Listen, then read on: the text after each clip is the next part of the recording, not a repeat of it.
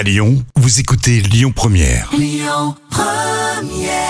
Bonjour Rémi, bonjour Jam. Comme tous les jours, on jette un œil aux audiences. L'amour est dans le pré est arrivé leader hier soir avec la première partie du bilan diffusé sur M6. 4 millions et demi de personnes se sont retrouvées derrière leur télé. Ça représente 21% de part d'audience.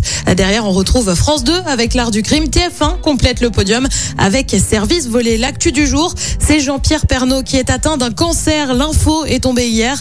L'ancien présentateur phare du 13h de TF1 est atteint d'un cancer du poumon 71 ans. Il a d'ailleurs pris la parole hier sur les réseaux sociaux. Bonsoir, juste un petit message pour remercier tous ceux qui m'ont envoyé des messages d'encouragement cet après-midi. J'ai cru que ça ne pouvait arriver qu'aux autres. Pendant des années et des années, on m'a dit d'arrêter de fumer. J'y ai pas cru, ben j'aurais dû arrêter. Voilà, je vous tiendrai au courant, tout va bien pour l'instant. On surveille, tout est sous contrôle. Salut et merci à vous. Jean-Pierre Pernaud, hein, qui avait déjà été traité pour un autre cancer de la prostate cette fois.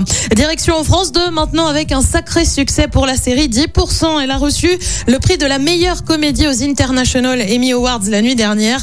On le rappelle, la série lancée en 2015 retrace la vie d'agents d'artistes au casting.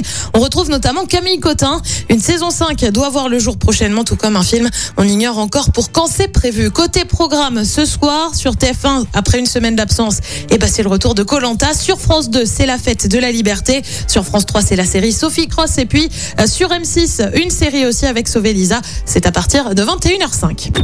Écoutez votre radio Lyon Première en direct sur l'application Lyon Première, lyonpremière.fr et bien sûr à Lyon sur 90.2 FM et en DAB+.